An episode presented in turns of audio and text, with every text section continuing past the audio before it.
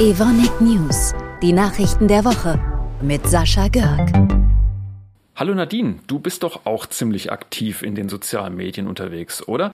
Sag mal, hast du schon mal eine Hate Speech, also eine Hassrede erlebt? Ja, leider schon. Und ich habe auch das Gefühl, dass gerade diese Aussagen, die also demokratiefeindlich oder rassistisch und menschenverachtend sind, dass die sogar eher noch zunehmen in den sozialen Medien. Und manchmal bin ich da auch wirklich unsicher, wie ich am besten reagieren soll.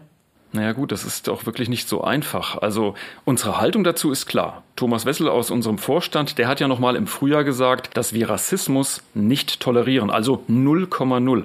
Wie man jetzt allerdings bei einer Hate Speech den richtigen Weg findet, damit haben sich unsere Kolleginnen und Kollegen in Hanau beschäftigt. Die haben einen Crashkurs gemacht zum Thema Zivilcourage kann man lernen.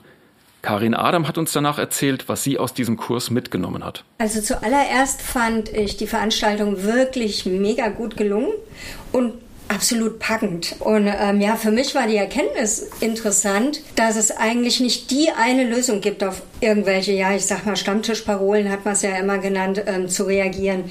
Aber für mich hat sich schon gezeigt, dass es wichtig ist, dass jeder vielleicht versucht, seine Meinung trotzdem mal zu äußern, damit auch vielleicht Umstehende sehen, ja, das, was eben von sich gegeben wurde von demjenigen mit diesen Parolen, ist wohl ein Einzelfall und die breite Masse denkt anders.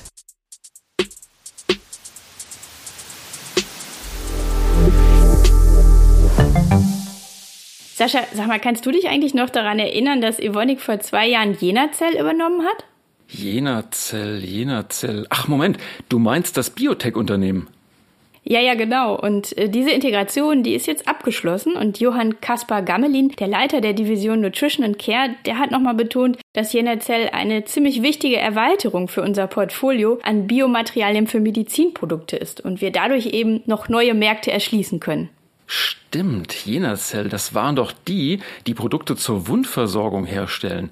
Wie war das noch? Die hatten eine besondere Technologie entwickelt, um biosynthetische Zellulose herzustellen. Die sorgt auf Wunden, wie sagt man so schön, für ein heilungsförderndes Mikroklima und lässt sich so ablösen, dass es nicht mehr wehtut. Und gerade bei chronischen Wunden, die ja immer wieder auftreten können, sind solche Lösungen natürlich Gold wert. Genau, vor allem bei Diabetikern oder bei Menschen, die lange Zeit bettlägerig sind. Und von denen gibt es ja in unserer alternden Gesellschaft immer mehr. Da hast du recht. Und weil die Nachfrage für die Produkte von Jenazell steigt und steigt, erweitern die jetzt die Produktionskapazitäten. Und bereits im nächsten Frühjahr sollen die abgeschlossen sein.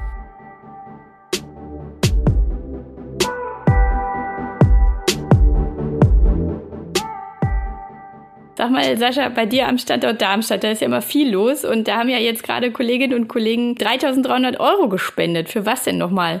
Ja, das war eine großartige Aktion, die hieß Gemeinsam gegen Krebs. Und die Initiatorin, und jetzt halte ich fest, die ist gerade mal 22 Jahre alt und seit diesem Sommer ist sie ausgelernte Chemielaborantin und die studiert jetzt berufsbegleitend medizinische Biotechnologie. Ihr Name ist Naima Tatari. Das ist ja echt beeindruckend. Und was hat sie motiviert und worum ging es ihr?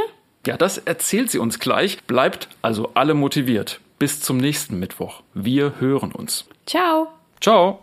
Meine Motivation war gewesen, dass in meiner Familie sehr viele an äh, Krebs äh, leider erkrankt sind und auch verstorben sind. Und da habe ich mich immer gefragt, ob ich genug getan habe für meine Familie, weil eigentlich ist man dann in einer Situation, wo man nicht mehr viel tun kann. Und dann dachte ich mir, warum nicht einfach mal anfangen und äh, Geld sammeln für das Klinikum Darmstadt, jetzt in dem Fall bei uns in der Nähe. Mir war auch extrem wichtig gewesen, das Bewusstsein aller Mitarbeiter zu stärken, dass es uns alle treffen kann und auch diese soziale Verantwortung, die die wir gegenüber diesen Krebserkrankten haben. Außerdem wollte ich die Belegschaft stärken, einen Zusammenhalt zu entwickeln und am Ende sagen zu können, dass wir gemeinsam etwas Gutes geschaffen haben, einen Mehrwert für die Gesellschaft und für die Patienten sowie aber auch für das Personal, für die Ärzte und für die Pflegekräfte.